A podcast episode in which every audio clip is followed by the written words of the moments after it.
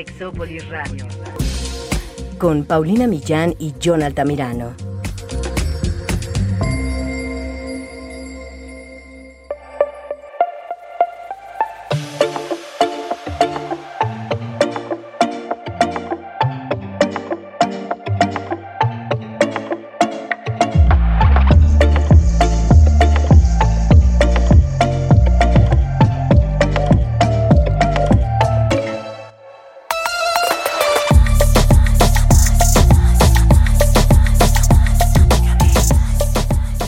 Altamirano. Bienvenidos y bienvenidas a Sexópolis. Yo soy Paulina Millán y lo primero que quisiera decirles, eh, además de darles la bienvenida a esta cabina calurosa y amorosa, es que les agradezco infinitamente la paciencia que nos han tenido para este podcast, que porque a veces hay dificultades laborales, sociales y de salud no siempre se puede hacer con la misma frecuencia, bueno, hasta financieras, ¿verdad? Pero muchas gracias por la paciencia. Y el día de hoy, por eso, les traigo a una invitada de lujo, de mega ultra lujo, que por azares del destino y de los horarios, no siempre nos toca coincidir y sobre todo no siempre nos toca coincidir con Jonathan, pero cada que viene aprendo cosas de la vida no todas son maravillosas, pero todas son absolutamente necesarias.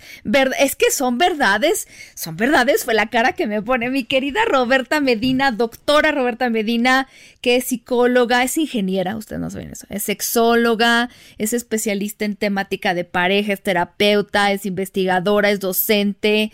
Eh, eres eres conductora de un programa de radio que todos los días nos enseña cosas también sobre la pareja, la familia, el amor, el sexo. Mi querida amiga, ¿cómo estás? Pues muy contenta, muy, muy, muy, muy contenta. Eh, de verdad es que mis espacios favoritos es, después de Diario con Roberta, que obviamente lo amo, es Exópolis. Y, y, sobre todo me encanta porque, pues bueno, me encanta compartir la vida contigo en, en todas las formas posibles. Y porque, bueno, las personas que escuchan Sexópolis son adorados, adoradas y me encanta leerles en las redes sociales y dicen que hacemos muy buena química, Pau. Eso nos dicen mucho. Y yo creo que es por eso que me dices ahorita de, eh, son verdades, creo que yo soy la parte de los verdadazos aquí. ¿Verdad? Que, sí, tal cual. Por no decirlo con G. Eh, pues a veces también, ¿no? Ay, bueno, algunos de esos también están deliciosos, pero. Pero otros no, o sea, otros, otras verdades de la vida duelen. Sí. Duelen. Sí, y, y bueno. Pero nos ayudan a crecer. Creo que eh, a veces sí es mejor escuchar estas verdades de la vida para poder tomar decisiones y que no nos pongamos en peores situaciones. ¿Estás de acuerdo? Sí. Eh, verdades que no queremos ver, pero que creo que cuando las abrazamos eh, son liberadoras, son sanadoras. Sí a pesar de que nos pongan en una dificultad. Claro. Oye, a ver, a ver. Es que yo, eh, si ustedes no han escuchado el episodio de La Otra, así se llama, La Otra, yo sí necesito que lo vayan a escuchar porque además está en dos partes. Ese programa, yo no creo que en muchos lugares se hable con tanta franqueza del tema del papel que juega la amante de eso hablábamos, pero también hablamos un poco de qué pasaba con eh, pues eh, las mm, la mujer y el hombre o las mujeres, los hombres, las parejas en las que había infidelidad. Y creo que gustó mucho que se hablara de eso porque no se habla de infidelidad, pero no siempre de estas cosas. Y hay otro tema que yo le pedí a Roberta porque salió en ese programa y como que dijimos, luego lo platicamos, pero que yo sé que Roberta eh, que tiene mucha experiencia en temas de pareja, en infidelidades, no es cierto. Pero, a ver, no es que te voy a decir cómo yo lo veo. Esa vez platicábamos qué pasaba o qué podía pasar después de una infidelidad. Era como una pregunta al aire. Y yo te pedí hoy que lo platicáramos. Yo eh, creo que la infidelidad es mucho más común de lo que nosotros pensamos. Lo veo en las investigaciones que me toca hacer.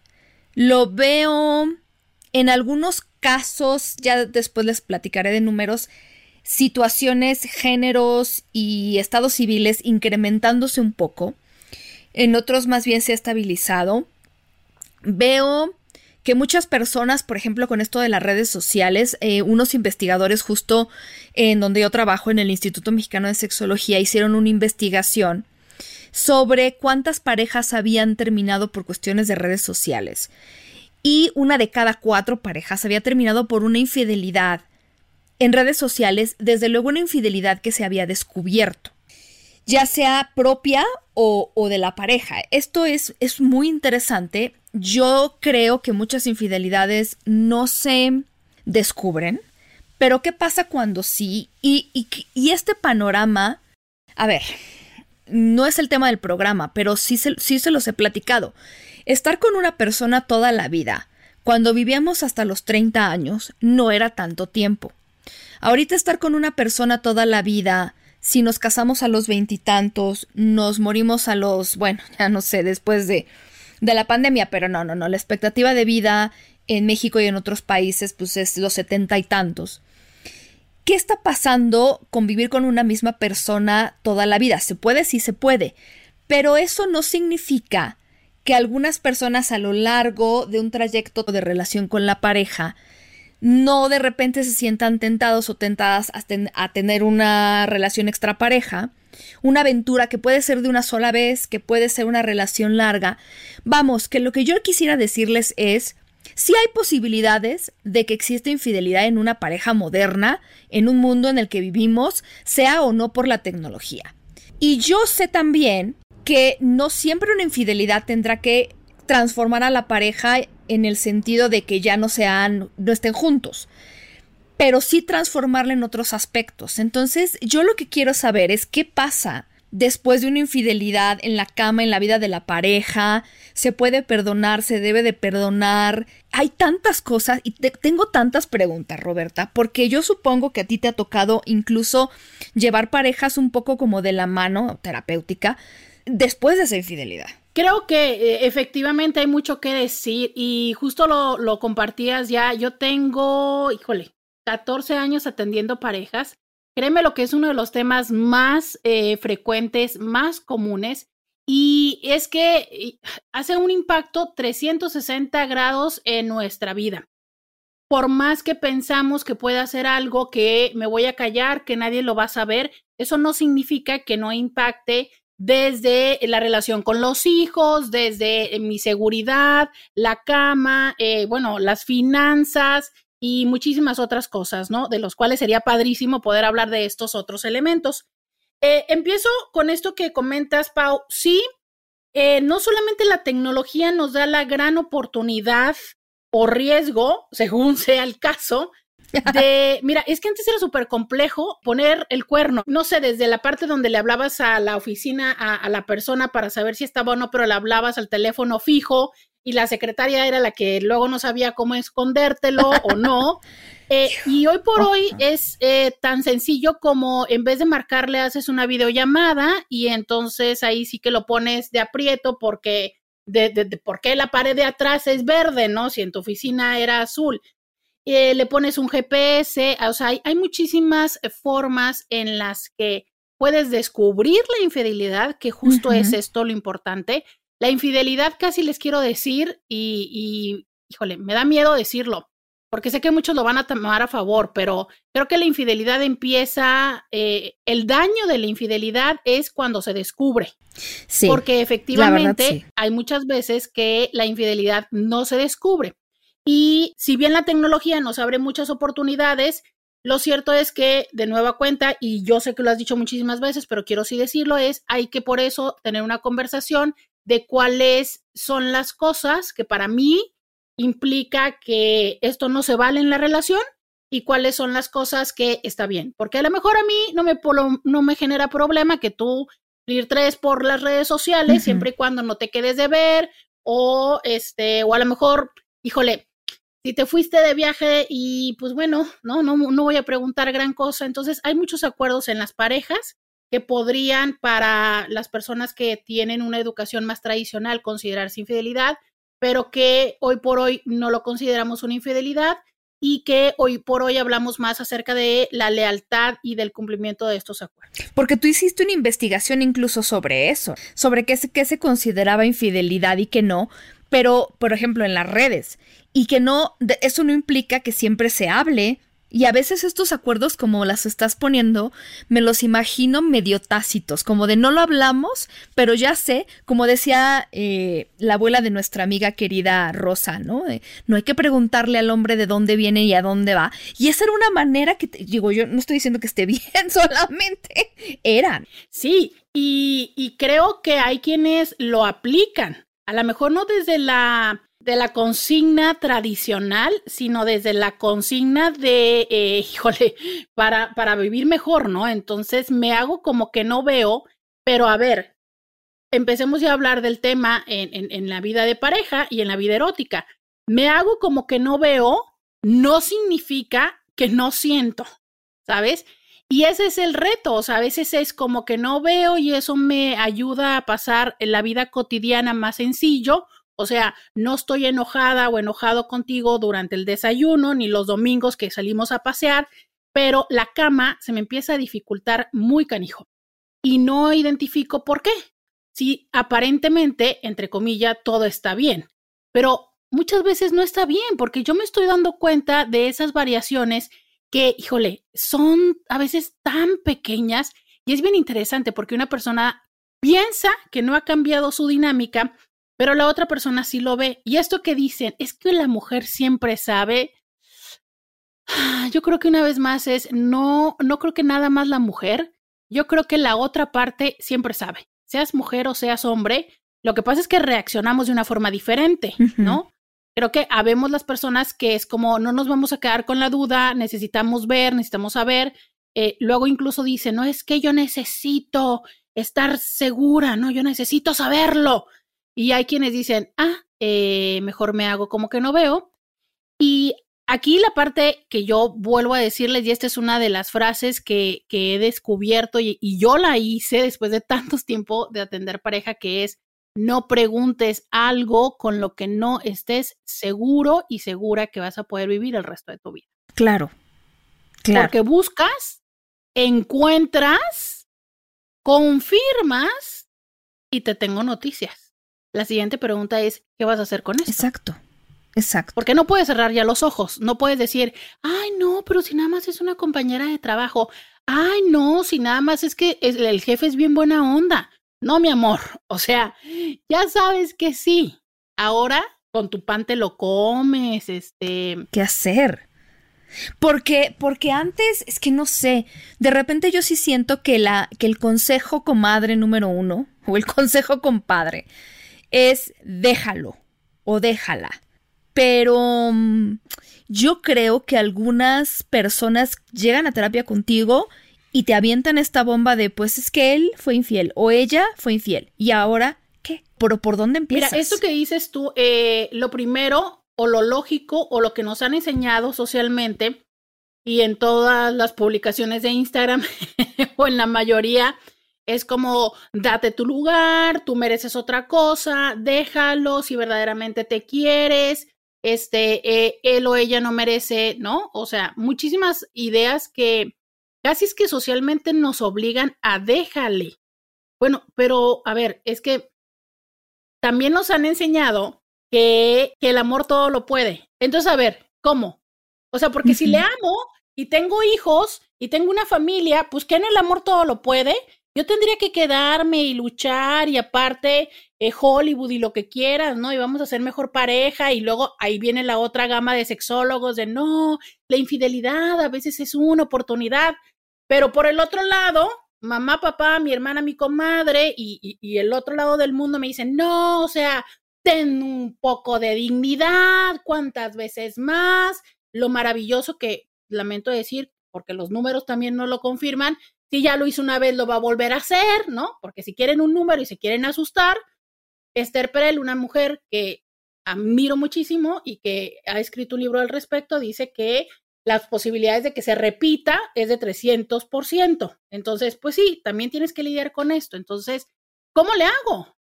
Porque eh, las personas, eh, quienes podríamos decir, quienes se enteran que les pusieron el cuerno, oscilan entre todas estas emociones de, híjole, lo voy a dejar porque, eh, eh, porque no me supo valorar, porque, porque no sé qué, pero es que en otro momento siento que le amo y que podemos salir ahí rescatar esto, pero es que en otro momento siento que este lo quiero coger, pero a golpes.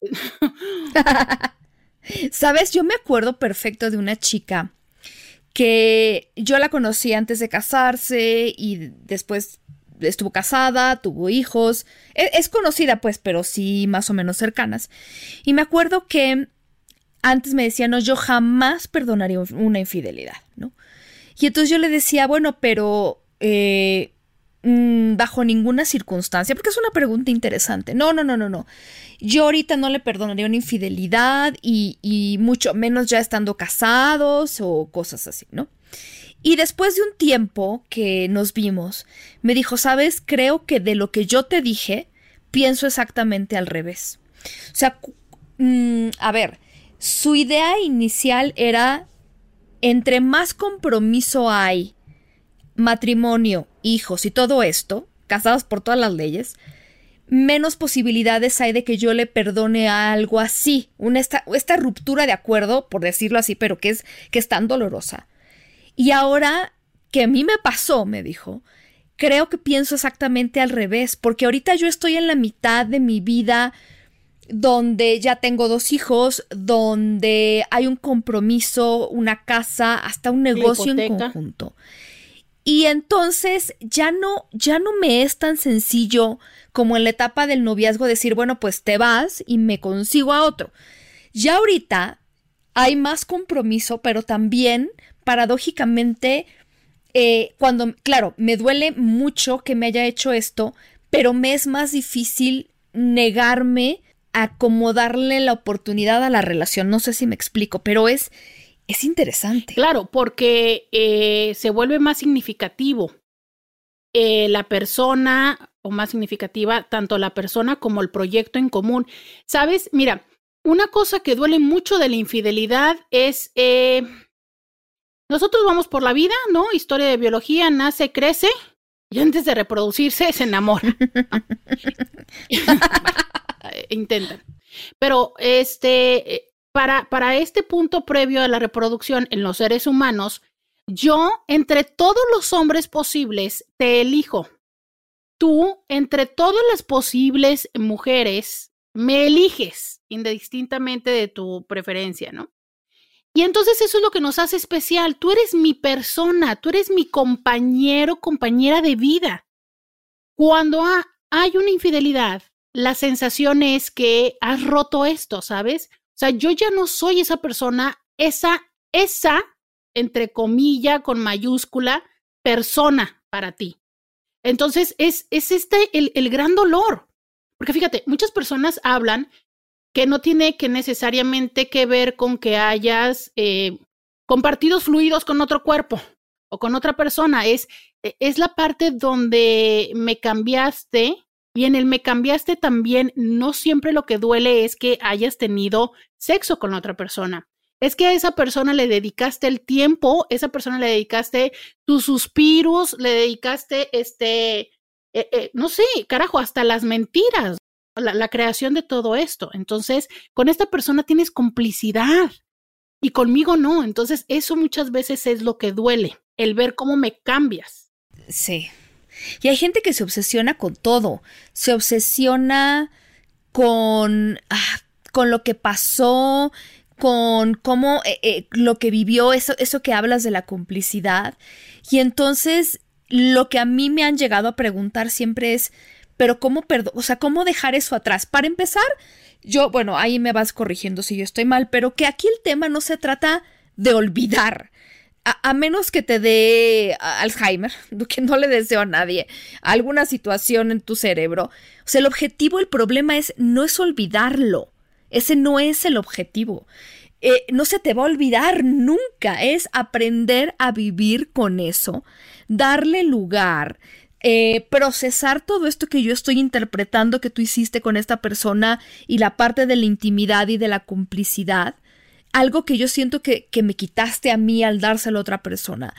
Y sin olvidarme de esto, porque no se me va a olvidar, es asumirlo y dejarlo atrás. Y luego incluso el tema de la cama, porque me acerco a ti y no puedo evitar acordarme de eso, ¿sabes?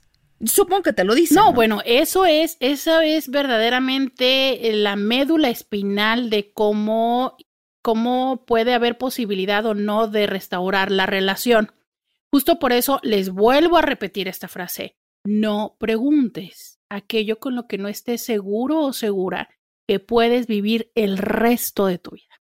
Porque en un primer momento descubro, y claro, es que yo quiero saber, es que literal, Pau, quiero saber si te la cogías de perrito, qué ropa usaron, cuándo, en qué momento, o sea, y entonces mi cabeza no deja parar, claro, es que cuando tú me dijiste que te quedaste, entonces en ese momento estabas y empezamos a encontrar 25 mil elementos que eh, vamos aunando a esta idea. Entonces llega un momento en el que ya no me gusta ni esa música, ni ese perfume, ni ese carro, no me quiero volver a subir a ese carro, bueno, pasar por esta calle donde enfrente está el restaurante que sé que ahí la llevaste a comer y entonces ya tengo que cambiar de ruta. Bueno, carajo, de repente es como la ciudad entera me huele a él. Entonces, esto es algo que complica muchísimo, muchísimo la relación. Tengo muchísimas parejas que es literal, ya pasaron meses, a veces años, y sale la canción, van manejando y sale la canción y es así como, en el mejor de los casos ya nada más está el silencio incómodo o alguien eh, casualmente le cambia la estación,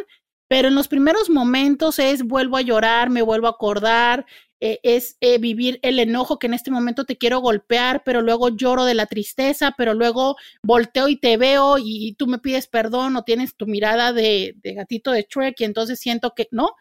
O, o, bien llega un momento, esas son las dinámicas en un principio, pero ya después es como de, a ver, carajo, otra vez, otra vez, pero si ya lo hablamos y entonces ahora me enojo de más de porque, porque tú no me escuchas lo que yo siento, entonces me pusiste el cuerno y ahora tampoco me escuchas, entonces ahora tengo doble o triple enojo y ya para entonces tarde que temprano, a la quinta o a la sexta ya los escuchan los niños, entonces luego los niños empiezan a preguntar, papá, o sea, mamá, se van a divorciar y entonces, ¿sabes? Se empieza a volver toda una gran bola de nieve literal, porque salió la canción en el radio o en el Spotify, ¿sabes? Sí.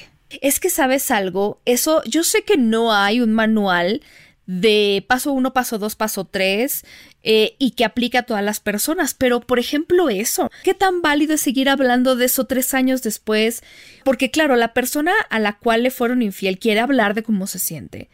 Y yo siento que, bueno, ahí también me corriges, pero tendrá derecho a decir todo esto y tendrá derecho a hablar Mm, pero ya que se vuelva algo de todos los días, o sabes algo que pasa también, que se vuelve una dinámica como, como de violencia y poder, donde el poder lo tiene la persona cornuda, eh, o sea, quien le pintaron el cuerno, pues, y, y claro, yo te puedo humillar porque tú fuiste la persona que me pintaste el cuerno. ¿Qué onda con sí, eso? Sí, sí, sí, sí, este, se vuelve la factura interminable. Yo siempre lo he pensado que es como estos archiveros que las nuevas generaciones no conocen, pero que existían en la oficina, donde ibas guardando las facturas y los documentos. Y cada cosa que va sucediendo en lo cotidiano es como ir poniendo un papel más en ese archivo. Y lo muy interesante es que cuando no está eh, sana la relación, cuando no hemos ido avanzando, literales, cuando no hemos ido haciendo esos archivos, ¿no? Correctamente, ante una discusión de el estilo de te levantaste temprano, me volteaste a ver feo, o simplemente ya lo que yo le llamo bufar, que es algo así como, ¿no? Así como, Entonces, híjole, empezamos a hablar de esto, pero luego sacamos tal cual otra cosa y luego, pero es que tú, y de repente en cuestión de tres minutos ya estás discutiendo justo de la infidelidad de hace 20 años, que incluso a veces sucedió antes de casarnos. Y ahí luego terminamos y coronamos con esta pregunta de, pues no te hubieras casado conmigo, ¿no? Entonces, eh, de repente se vuelve todo esto muy intenso porque nunca terminamos de cobrar la factura. Justo lo que tú dices, Pau, es, eh, yo sí tengo muchos años trabajando con infidelidad y por eso me dediqué, o cada vez que veo como alguna propuesta de algún terapeuta de casi, casi, eh, cura tu infidelidad, los he tomado te puedo decir que sí hay personas que han hecho el intento de hacer protocolos. Creo que eh, me encuentro, justo pensando ahora que, lo dijiste tú, me encuentro que he tomado elementos de varios de ellos y, y ahora con esto que lo dices, hasta pienso, ¿no? No estaría mal documentarlo o hacer lo que creo que a mí me funciona. Claro. Sí, pero porque sí he encontrado que sí hay ciertos pasos que sí o sí se dan, más bien que sí o sí se tienen que dar para que la relación sane. Y esa es la dificultad. Creo que no le damos el tiempo, el valor y no le ponemos los recursos necesarios a resolver la infidelidad. Claro. Y pensamos que porque me quiero quedar contigo se va a dar por añadidura. Mira, a mí me gustan las matemáticas. A ver, primero, en teoría, eras tú, uno. ¿Conoces a otro más? Ya son dos. Para que un tercero llegue, ¿no? Es porque estos dos hicieron o dejaron de hacer cosas que le abrieron la puerta a un tercero. Entonces, si antes ustedes dos no pudieron resolver lo que estaban haciendo, dejando de hacer, y entró un tercero, ¿qué les hace pensar que ahora van a solucionarlo ustedes dos solamente? Claro, o sea, es ahí donde entramos un tercero, pero con unas herramientas que no son el encamarnos o el escuchar o el acompañar, sino es brindar el acompañamiento para que ustedes se encuentren cuáles estos movimientos que tienen que hacer y que lo puedan resolver. Lo que pasa es que muchas veces este tercero se convierte en mi comadre, en el compadre, en mi mamá, en lo que, ¿no?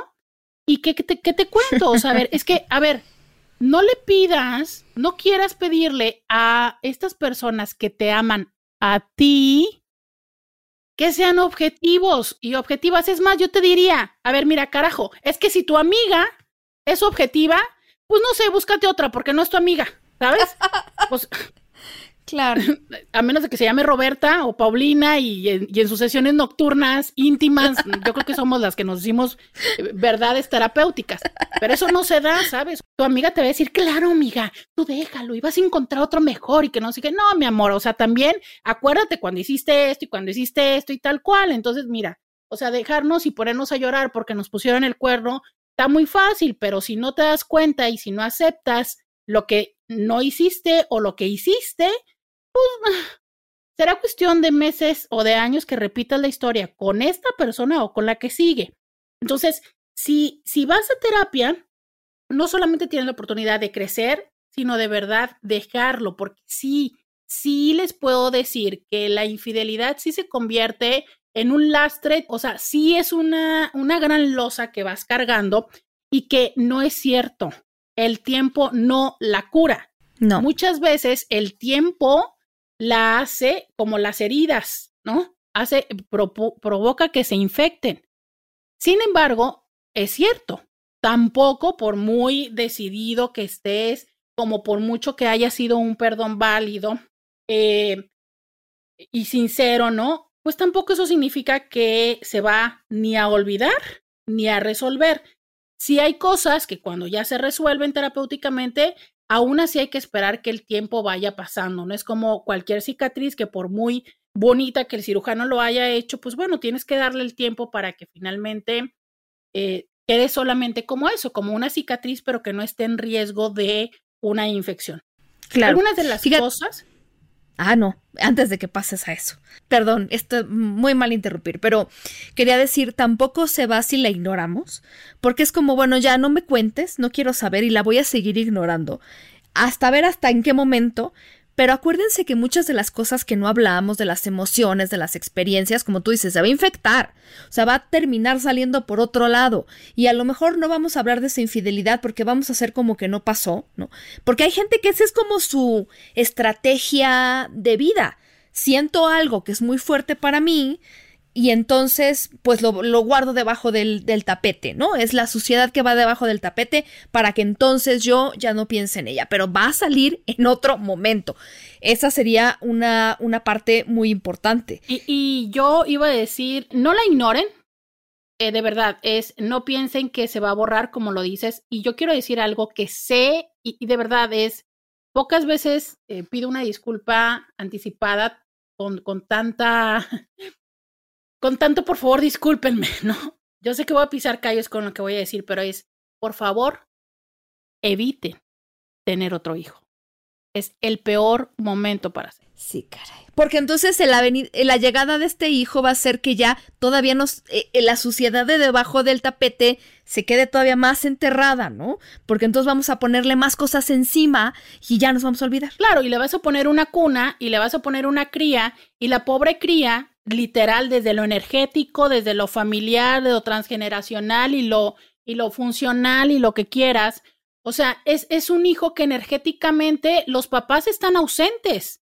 ¿Por qué? Porque los papás o están resolviendo el conflicto o están haciendo el mejor esfuerzo por estar juntos, pero finalmente no decidieron quedarse juntos por una decisión y una convicción. Vuelvo a lo que les decía en un principio, de te elijo estar aquí, si no es como porque pues y ahora cómo le hago y cómo le digo que no, o este, y, luego muchísimas de las veces, la mayoría no es planeado, eh, no es hablado, pues no es acordado y entonces, eh, no, no, entre me siento culpable, entre, pero no, o sea, ¿sabes? Es, estos hijos yo, yo los he bautizado como hijos goma, ¿no? Goma de pegamento, o sea, es como, no goma de borrar, porque bueno, a veces quisiéramos que borraran el pasado o la situación actual, pero más que todo como de pegamento, porque lo que esperamos es que nos vuelva a unir. Y es que mucho nos evoca como lo felices que fuimos cuando nació Juanito o Martita, y entonces tengo la sensación de que si me vuelvo a embarazar, es como vamos a volver a ser felices. Te digo lo siguiente, van a ser papás de un hijo más, pero eso no va a hacer que, que renazca el amor, que renazca la confianza, que es el gran reto a resolver detrás de una infidelidad, que, que renazca esta complicidad y esta felicidad. Entonces, si algo quiero super subrayar también es, por favor, tanto no preguntes como no le busques soluciones alternativas, que muchas de las veces lo hacemos, ¿no? Y como lo dices, nos sirve de distracción, aparte nos sirve hasta como un dulce, es una distracción agradable, dulce, que te pueden golosinar. No, y, y que compartes con la familia y le hacen el baby shower y entonces ya te echas encima como todo este apoyo hacia la parte de, de, esta nueva etapa de su vida y entonces todavía mejor para Fíjate que, bueno, no sé, eh, creo que esto sí lo voy a hablar así, lo estoy diciendo conforme lo estoy pensando, pero también otra de las cosas que frecuentemente veo que son así de intensas es eh, cirugías plásticas radicales. Entiéndase eh, cosas como, pues, Tummy Tuck, el Mamic Makeover, ¿no? Como todas estas que es busco verme como con la que te fuiste, ¿sabes? O eh, para que te des cuenta de lo que estás perdiendo. Y, y yo, la verdad, valoro y me admiro y me encanta lo que todos los plásticos han logrado, desde lo invasivo hasta no lo invasivo. Me encanta, lo agradezco y si pudiera, si no tuviera problemas de, de coagulación, sería más cliente de lo que soy, ¿no?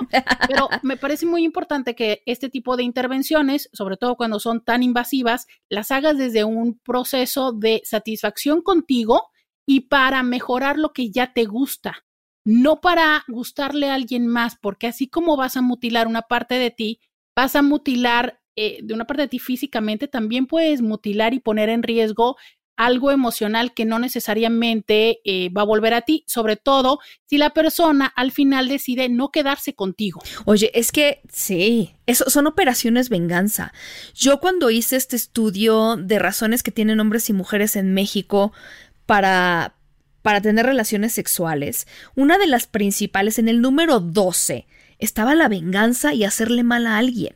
Era como, me fueron infiel, ahora yo voy y hago algo y ni siquiera desde el disfrute, desde es para empatar, pero pero sabe, eh, así me lo decían, por venganza y hacerle mal a alguien que me fue infiel. ¿Qué tal? Y, justo aquí también sería otra de las em, emociones, tengo muchas anotaciones por acá de cosas que quiero no omitir decirles, pero esta también sería una de las reacciones que, que tiene estas personas que, a ver, eh, sin afán de lastimarles, pero para fines muy prácticos, como si esto fuera un contrato de arrendador y arrendatario, pues los llamaremos cornudo y corneador, ¿no? Porque como para que entendamos, o sea, es que te voy a decir una cosa, os digo, eh, Pau, proponme algo más, ¿no? Digo, me encanta, me encanta. Es que, te voy a decir una cosa, es, eh, no podemos decir que hay una parte pasiva y que hay una parte activa, porque los dos, activa o pasivamente, construimos esta realidad. Entonces yo sí no quiero decir que nada más es una persona.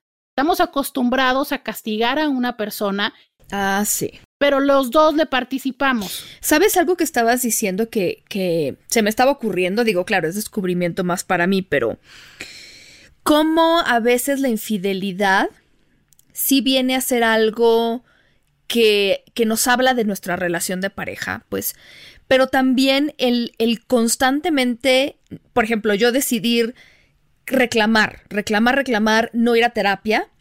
Y cómo esto, tú que hablabas de 20 años después, claro, es como si la infidelidad eh, fuera todo la bolsa grande que, que se va a aprovechar para poner todas las cosas malas. Es como, y el pretexto para no ver esas cosas. Entonces, si nosotros tenemos problemas de comunicación, de acuerdos, diferencias en cómo vamos a educar a los hijos o las hijas, pues claro, es, la infidelidad es como, como el arma que yo voy a usar.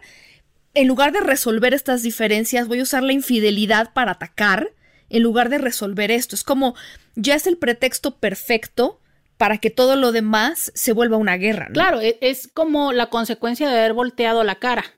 O sea, es, si tú y yo tenemos un conflicto de cualquier tema que se llegue a tener y nos sentamos y lo platicamos, así sea que discutimos, ¿no? Pero lo conversamos, o sea, eso significa que yo dejo de voltear la cara para no darte la, la cara y obviamente menos son las posibilidades de que alguien me va a gustar o que me voy a permitir porque, híjole, bueno, ya me metí en camisa no sé, voy a entrar a, esa explicación, pero es, bueno, a ver, es que claro que así estés en el matrimonio perfecto, claro que te puede llegar a traer a alguien, ¿no? Porque hablemos que una cosa es la atracción, pero otra cosa es el sucumbir o el hacerlo, que es ahí donde yo quisiera recalcar. Por eso es que siempre digo, la infidelidad es una decisión, porque la oportunidad y el antojo siempre existe.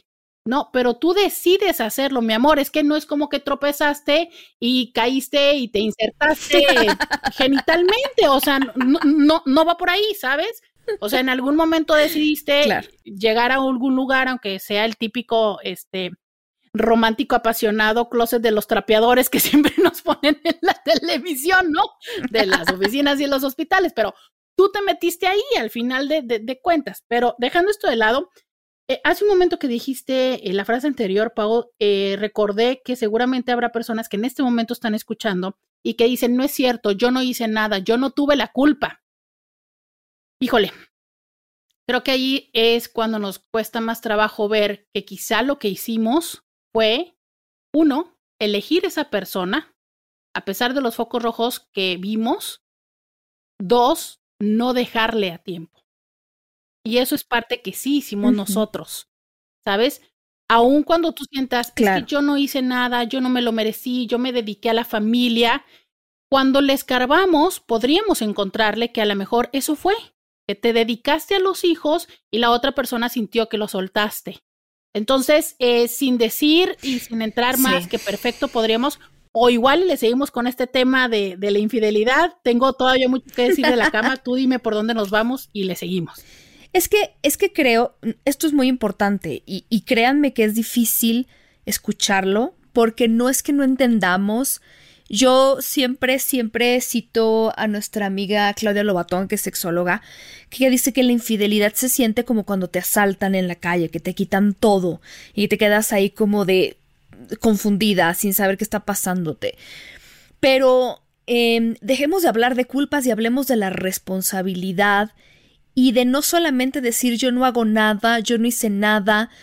Eh, creo que en la medida en la que nosotros tomamos esta oportunidad para explorar qué pasa con nos, nos, o sea, con las tres partes, con la otra persona, conmigo y con la relación, desde la responsabilidad y no tanto desde el señalar culpas, ¿no? Y, y también desde el cobrar con la confianza. Digo, tú estabas diciendo, es el gran reto. Y yo conozco personas que, aunque no estén en la misma relación, ya no quieren otorgar confianza a nadie. O sea, le están cobrando esa factura interminable al resto de las personas en su vida. Llámense compañeros de trabajo, amigas, este, vecinos, eh, a nadie, en nadie confía. Fíjate que em, hace poco leí esta frase que dice, la, la confianza sube por las escaleras y baja por el elevador. Y yo, claro. Madre mía. Yo te diría, es que no sé, a lo mejor hasta bajo por un tobogán. vivo, vivo el tobogán como más rápido. Y es así. Entonces hay que entender que si nos vamos a quedar, la vamos a construir por las escaleras, paso por paso, por las escaleras y cargando un garrafón de cada mano, porque ahora tenemos un garrafón. Si en un principio nada más era por las escaleras, ahora con esto cargamos un garrafón en cada mano, porque...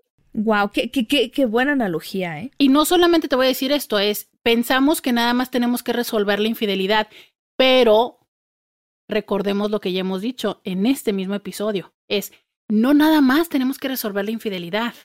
Cuando le rascas y la infidelidad te abre los ojos y te da la oportunidad de, de que veas que hay algo, te vas a dar cuenta que también están desacuerdos, lo que no puede negociar, problemas con la familia, todo esto que ya les hemos hablado y que seguramente en Sexópolis les han dicho como todas estas posibles causas eh, y, que, y que son problemas de pareja, ¿no? Entonces, también les hemos eh, platicado en otro, en otro podcast que también hice con ustedes de todos estos motivos que también están en la relación de pareja. Entonces, eh, pues bueno, esto es algo de los dos, es algo que nosotros tenemos que, que ver y que quisiera, no sé cómo, cómo vamos un poco en tiempo, quisiera dividirlo como entre lo que sucede con les decía, ¿no? Con el corneador, con quien lo hace. Fíjate que ellos o ellas eh, muchas veces viven culpa. O sea, no pensemos que nada más se la fueron a super divertir y jajaja, ¿no? O sea, es. Y que ya. muchas veces tienen culpa. Entonces, híjole, es como, ¿no? O sea, yo vengo de pasármela súper bien, pero hay una parte de mí que sabe que pues también te tengo que atender o tú me buscas pero es que cuando yo estoy contigo es así como, uh, o sea, es como, ¿cómo estar contigo? O tú me dices te amo y me das un beso y así, como, o sea, es que yo también te amo, pero ¿cómo te digo que te amo si vengo de estar con la otra o cosas así? Entonces, sí llegan a tener culpa, ¿no? Son pocas las personas que sí las hay que lo viven como en grado cínico. O quizá no la primera vez, sino ya después de varias veces, ya el cinismo también se convierte en, en un visitante dentro de esto. Pero eh, sí. Que son los que Esther Perel dice que son estos como. Sí, pues un poco narcisistas que, que sienten que ellos las reglas eh, no les aplican y entonces digo, ya, eh, si estás con alguien así, pues no hay mucho que hacer, pero, pero sí, es bueno que digas esto, ¿no? La parte de la culpa. Entonces, quienes lo viven, quienes viven esta culpa, no te extrañe que muy probablemente pueda concomitar o bueno, también presentarse disfunciones eróticas, que puede ser desde que no logren conseguir la erección o el deseo o eh, la falta de lubricación. ¿Por qué? Porque hay una parte de, de, su propio cuerpo y de sus emociones que es así como, ah, ¿no? No le estás haciendo. Y mira, te voy a decir uno que algunos hasta sí tienen mucha conciencia y una parte de ellos que es así como de, no seas cabrón, ¿no? Claro. Literal, hay, hay, quienes me han dicho así que es que yo lo que estaba pensando es no seas cabrón, no te la cojas. Acabas de estar con alguien más. Exacto, ¿no? Pero pues bueno, eh, lo hacen. Entonces hay quienes pudieran tomar este distanciamiento y esta evitación o hay quienes sobrecompensan. Entonces son estas personas que luego paradójicamente llegan a consulta y me dicen, doctora, es que estábamos teniendo, yo sé, yo no puedo entender por qué pasó, es que estábamos teniendo, estábamos súper felices, teníamos muchísima vida sexual, no hombre, nos íbamos a no sé dónde, súper atrevidos, salimos de vacaciones, y claro, lo que pasa es que como yo sé que estoy haciendo algo, ¿no? Por debajo de la mesa, entonces lo que trato es de justo tenerte lo más feliz y contenta o contento para que ni se te ocurra lo que yo ando haciendo, para que ni lo dudes. Claro, qué fuerte. Y hay personas que cuando se enteran de esto que está pasando, también en la cama pueden presentar eh, la disfunción eréctil o eyaculación precoz como una forma de agredir a la persona. ¿Sabes? Sí, justo te voy a explicar el por qué. Hay una parte y una sensación de aquí sí lo puedo controlar. Entonces ah. empiezan a controlar el sexo, eh, empiezan a usar el sexo para controlar y para cobrar esas facturas de las cuales hablábamos, que muchas veces es una factura interminable. Y entonces, claro, no me es suficiente que me des tu contraseña de celular, que me digas dónde estás, que me, que, que me las cobre, porque quiero decir esto, es en la infidelidad, tanto por necesidad como también por ciertos mecanismos que les digo parte de estos pasos y protocolos de lo que hay que, que vivir dentro de el sanar una infidelidad, si hay una parte de compensación. Y hay personas que literal, ¿eh? o sea, yo he conocido personas en consulta que justo eh, le hacen a la pareja que les pague el makeover, que les compre una casa, que les compre la Mercedes, que les lleve de viaje a no sé dónde, que, que haga la ampliación de la casa. Claro, o sea, hay personas que es, esto es lo que ahora me tienes que dar, pero no, no siempre el cobro queda fuera de la cama. A veces también meten la cama. Y entonces empiezo, lo que yo digo es como este comercio de la entrepierna, que luego hacemos las mujeres, de te cierro las piernas. Y para que yo te las abra, me tienes que, pues, ¿no?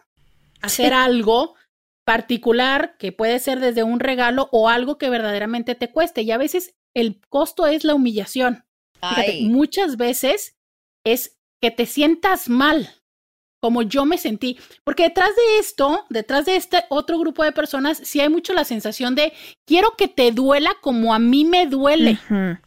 Entonces, cuando hago algo que puede ser desde el háblale y dile que la vas a... y quiero escucharlo, ¿sabes? Sí tiene que ver con humíllate frente a mí y eso es el regalo que yo recibo. Y entonces ya accedes a, a, pues no sé, a mi entrepierna o alguna otra situación. En el caso de los hombres, pues no te pueden cerrar las piernas, ¿no? Y esto metafóricamente hablando.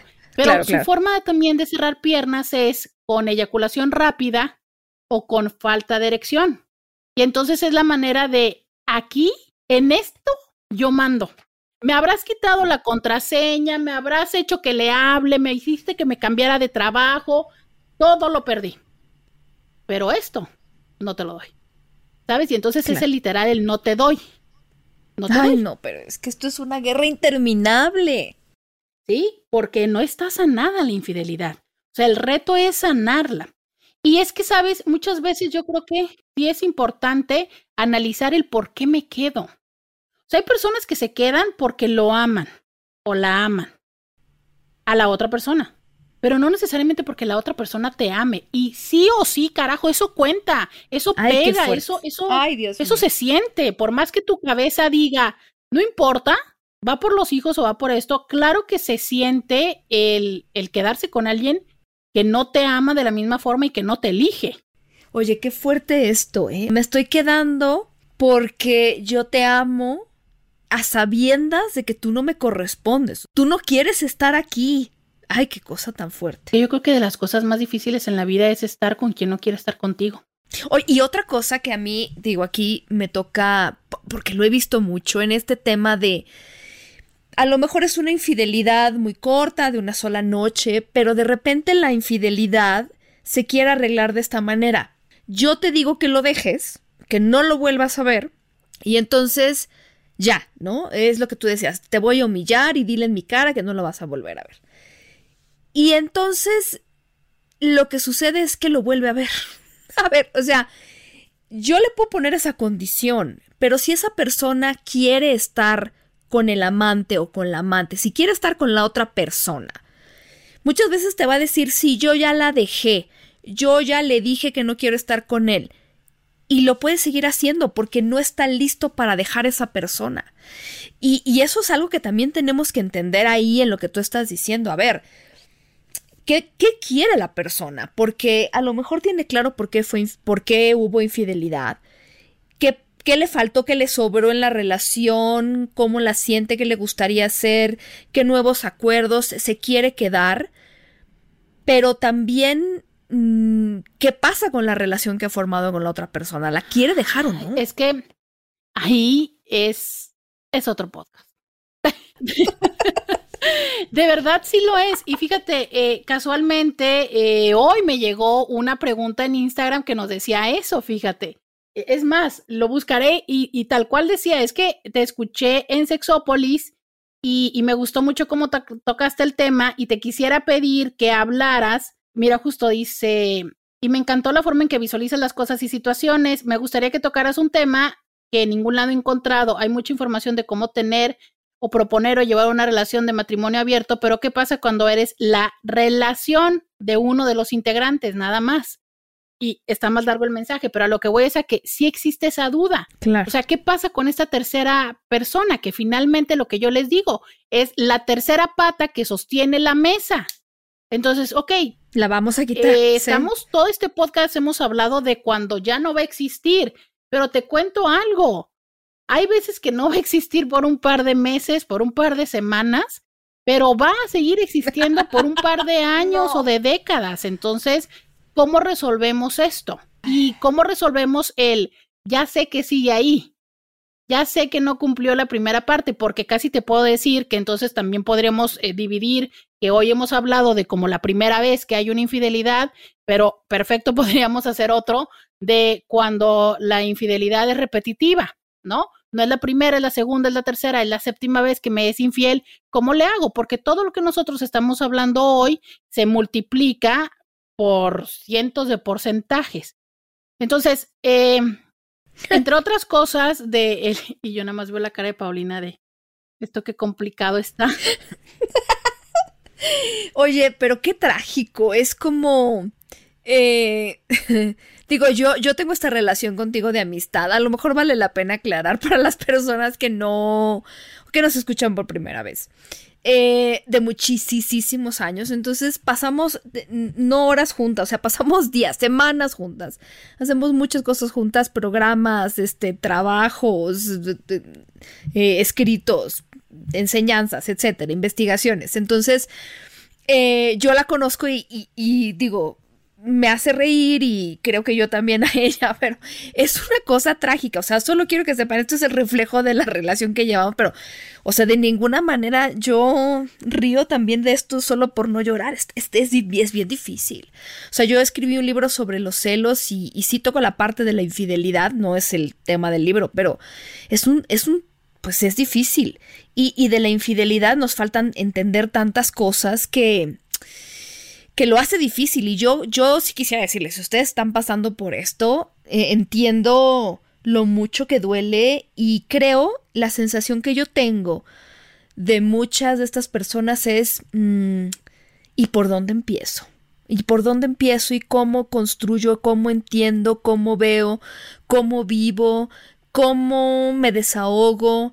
Y a veces de verdad entiendo que el mundo no lo hace fácil, porque a veces sí, vamos con el, compadre y la comadre y le platicamos y, y a veces ni siquiera queremos decirlo, porque decirlo implica vergüenza personal o familiar, hay como esta idea, porque decirlo, ¿sabes? Porque incluso esto que tú estabas diciendo, Roberta, porque yo no quiero decirlo porque ya sé que si le digo a mi amigo o a mi amiga me va a decir déjalo y yo no quiero dejarla o no quiero dejarlo.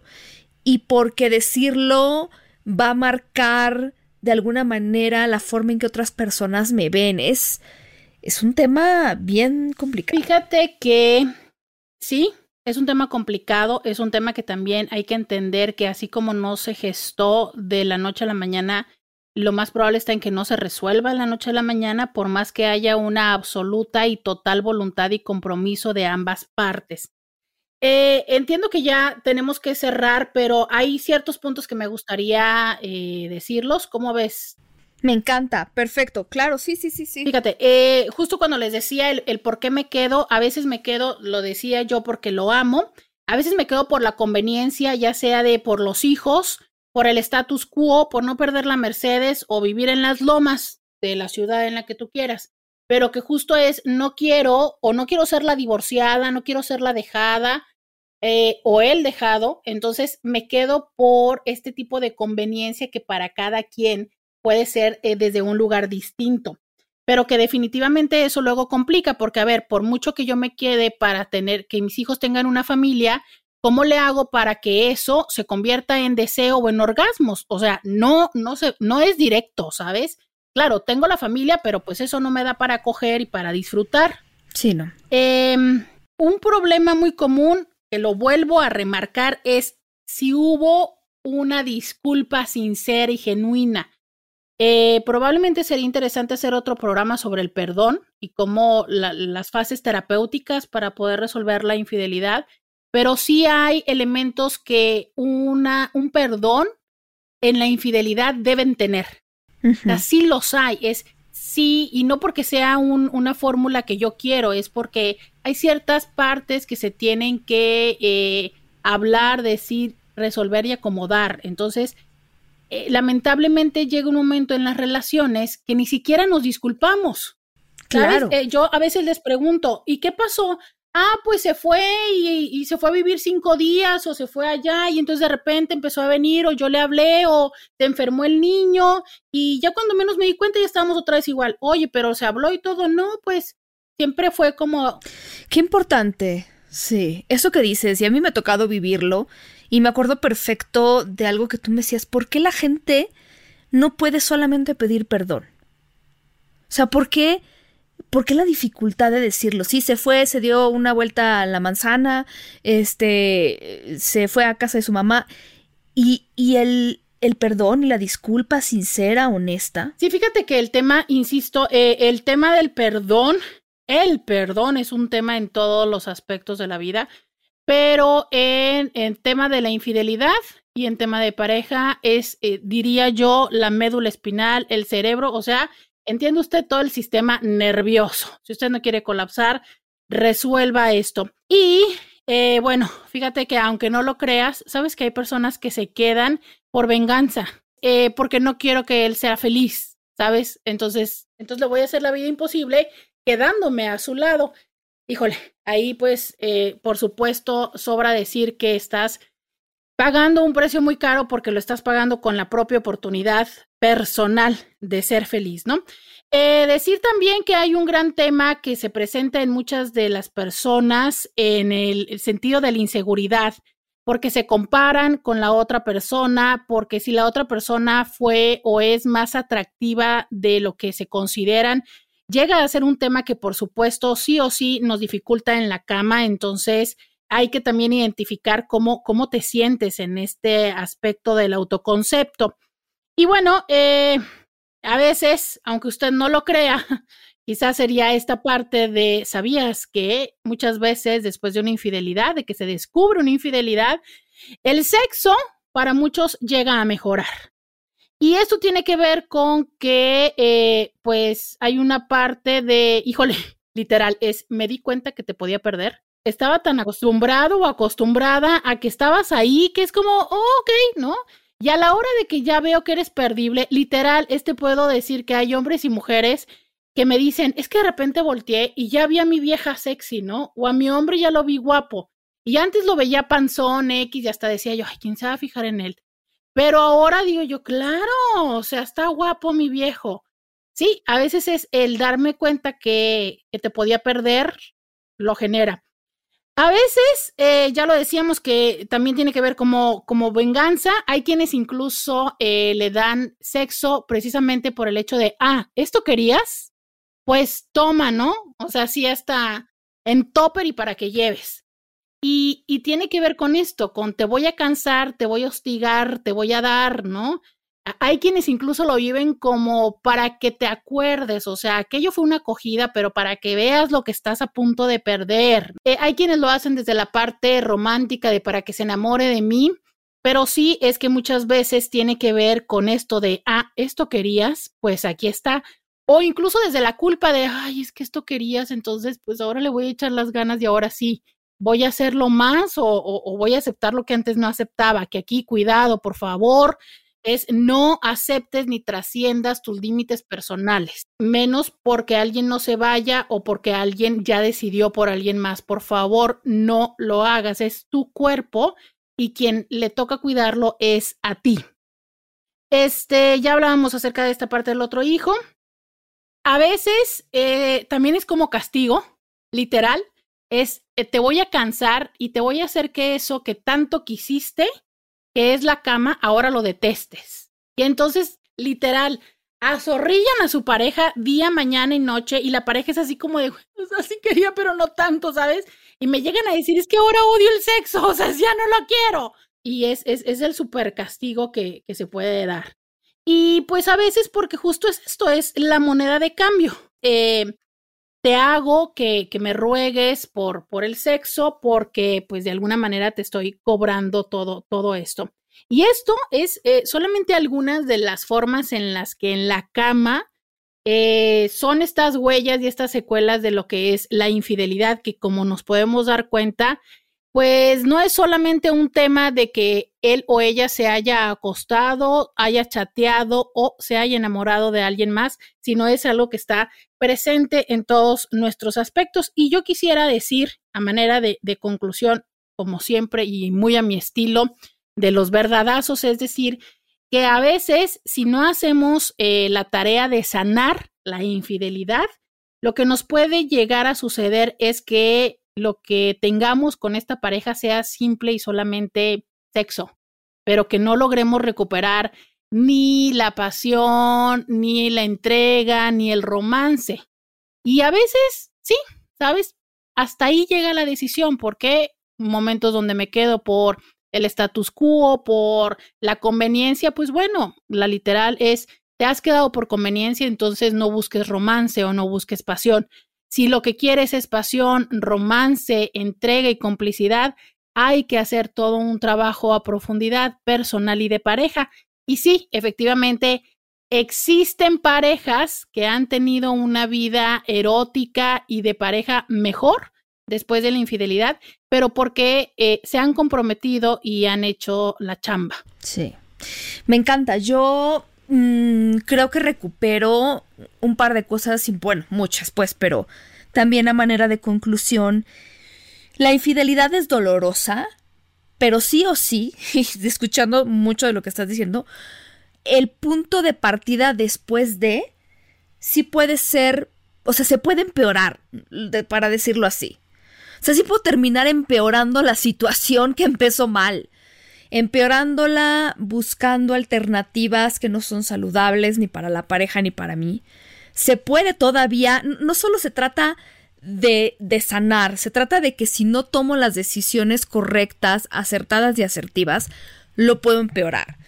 Yo creo también, y, y esto ha sido algo que, que ya lo he platicado aquí, no hay nada que esté escrito en piedra sobre qué tengo que hacer después de una infidelidad.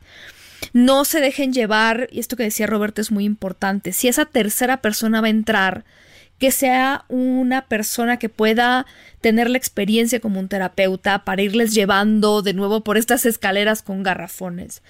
Poco a poco, em, porque lo que vamos a hacer después de una infidelidad en la cama y en la relación va a depender de muchas cosas va a depender eh, de lo que quiera la otra persona también y de lo que yo me dé cuenta, y esto es muy importante que quiero, porque también, eh, mm, y, esto es sentarme a pensar, eh, tomar una terapia, es un trabajo personal muy profundo, porque tampoco se trata de, bueno, voy a recuperar a esa persona nada más por recuperarla, aunque la relación ya esté muerta desde hace cuándo. Entonces, creo que hay que, hay que irnos por un camino, el, camino que elijamos que sea saludable, que de preferencia se tenga un acompañamiento terapéutico y que sea nuestro, nuestro, mío, mío y de la relación también.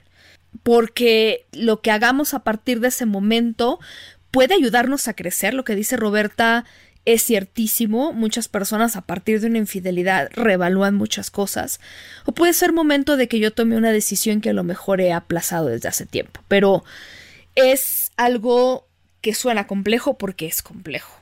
Y sí, yo te voy a tomar la palabra, Roberta, para que hablemos de este tema de del perdón, de las discusiones y de, y de qué significan y cómo se llevan. Algún día te voy a robar más tiempo para que, para que nos platiques, pero mientras te pueden a ti escuchar todos los días en la radio, ¿cierto? Así es, nos pueden escuchar en radio y en las plataformas digitales. En Instagram yo les invito a que me sigan en íntimamente con Roberta, les pongo frases reflexionadoras, verdadazos y eh, todos los días una transmisión de 11 de la mañana a 1 de la tarde. Estoy en Instagram como íntimamente con Roberta, en Facebook como Diario con Roberta, que es el nombre del programa, y en YouTube vas a encontrar mi canal de más de 10 años, muchos videos con temas todo sobre sexualidad y pareja. También quiero decir, eh, bueno, no sé, se me ocurre ahorita aquí pensando literal mientras grabamos esto, Pau. Eh, yo reconozco muchísimo y, cada vez te lo digo, es el trabajo que Sexópolis eh, logra con las personas de, de llevarlos a un nivel de reflexión, de conciencia, de apertura y de responsabilidad del bienestar. Entonces encuentro que escuchan esto, lo aplican en su vida y muchos también incluso deciden ir a terapia. Entonces he tenido eh, la, la, oportunidad de que algunos sexopolianos eh, me permitan acompañarles en su ser terapéutico y por eso me emociona. Y bueno, hasta estoy pensando ofrecerles un descuento, ¿cómo ves tú? Eh, me encanta la idea. Ay, sí, por favor. Si dicen que, que, van de Sexópolis y le interesa eh, pues una consulta personalizada a través de las redes sociales, pónganse en contacto con nosotros o conmigo, mejor dicho. Y como siempre, Pau, agradecerte que me compartas este espacio de muchos años, más de una década, de, construirlo, de hacer conciencia y de trabajar por una educación sexual integral en el placer, en la información. Y, de verdad, gracias por, por permitirme estar en este espacio, por la confianza de ello, pero lo que siempre y en todo momento tú sabes que más me encanta es el compartir la vida contigo.